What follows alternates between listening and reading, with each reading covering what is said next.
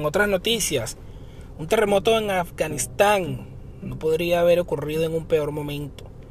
El este de Afganistán vive este miércoles las terribles consecuencias de un fuerte terremoto que dejó al menos mil muertos y 1.500 heridos. Se trata del sismo más mortal que vive el país en dos décadas.